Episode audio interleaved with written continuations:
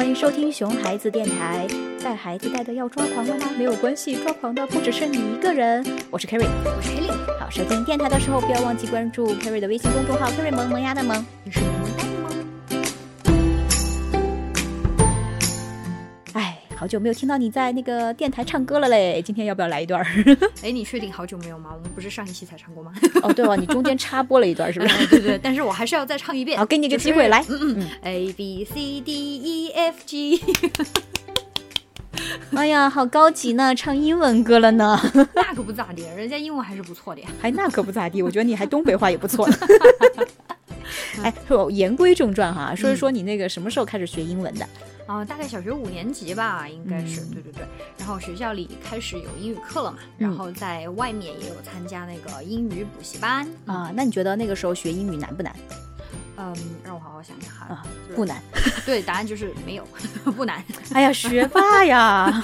啊，可能因为从小就比较喜欢英语，所以也不觉得很难。包括背单词啊、语法什么的，就还是学的是很轻松愉快的。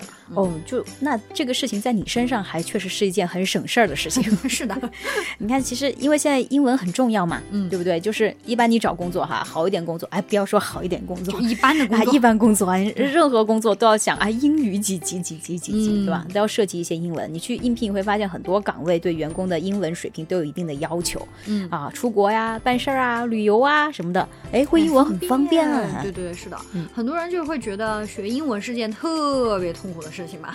对对对，我觉得啊，背单词和学学语法哈，都算是比较好的了，因为这些都是基本的要求嘛。嗯。但是听还有说，就的确是有一定的难度了。对对对，因为都需要常常去训练嘛。嗯。然后需要有这么个语境语语语言环境。对对对，我觉得你说到这里啊，就很多人觉得自己膝盖一痛，中箭了。对，学了几十年英语还是不会说。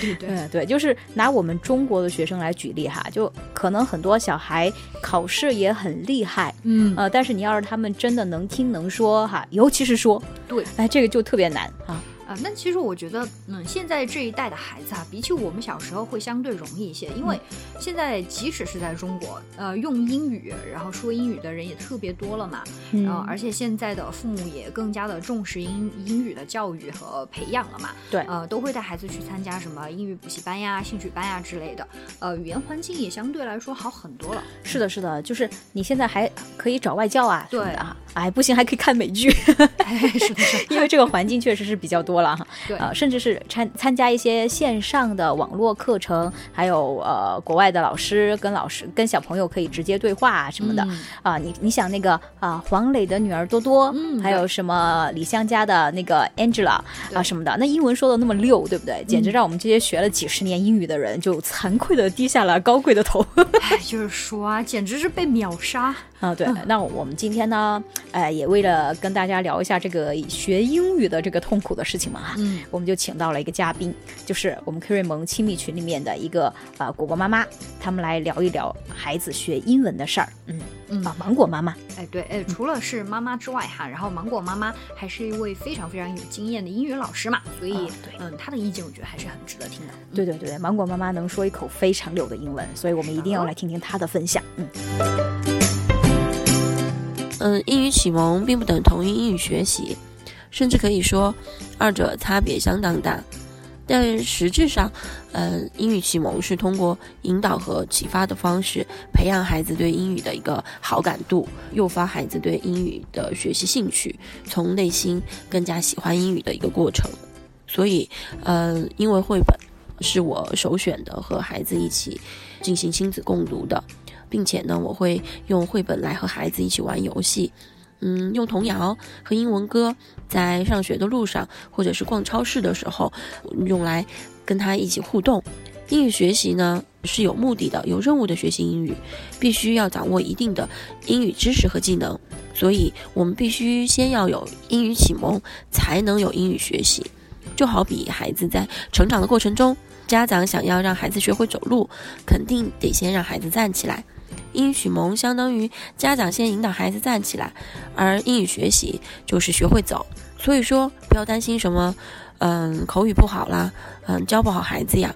我们的父母不也是很多都是一口方言，可是我们的普通话不是照样能说，照样溜吗？难道说汉语启蒙不是咱娘教的？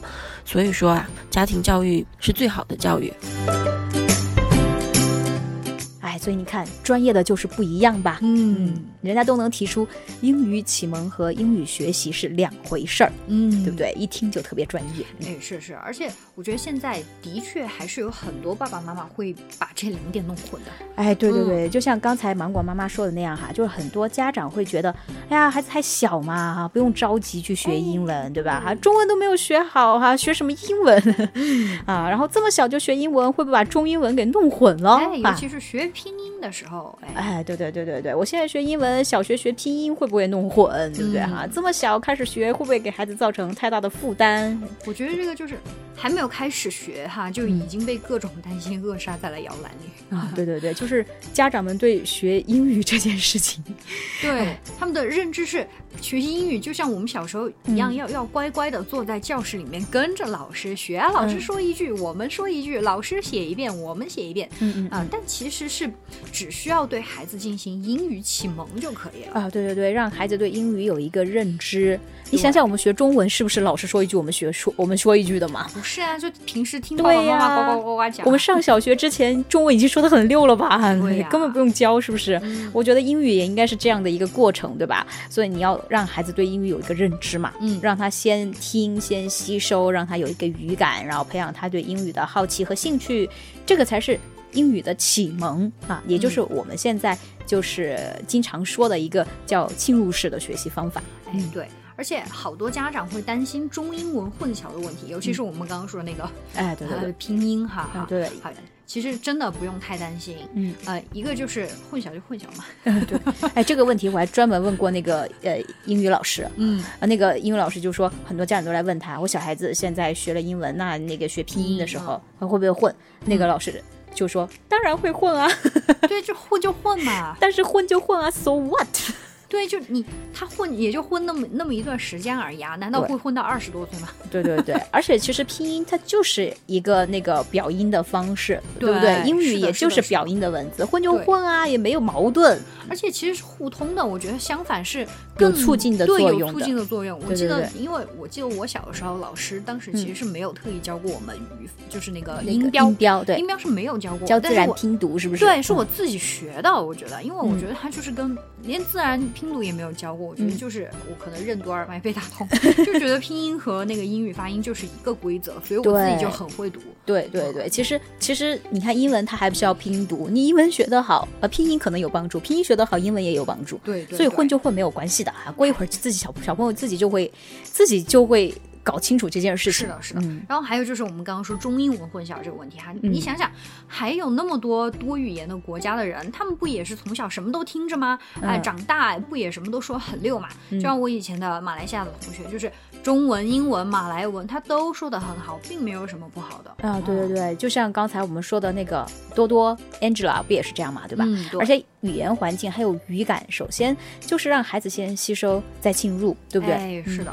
嗯，那如果你也有什么给孩子英语启蒙的好的办法，嗯，或者说发现了什么好的英语启蒙的呃 A P P 呀、样本啊、呃呀样本什么鬼？绘本。啊，然后还有就是网网上的一些线上的课程呀，然后都可以跟我们留言，然后和大家分享一下。嗯，对，好的，那我们就下期见吧，哈，好，拜拜。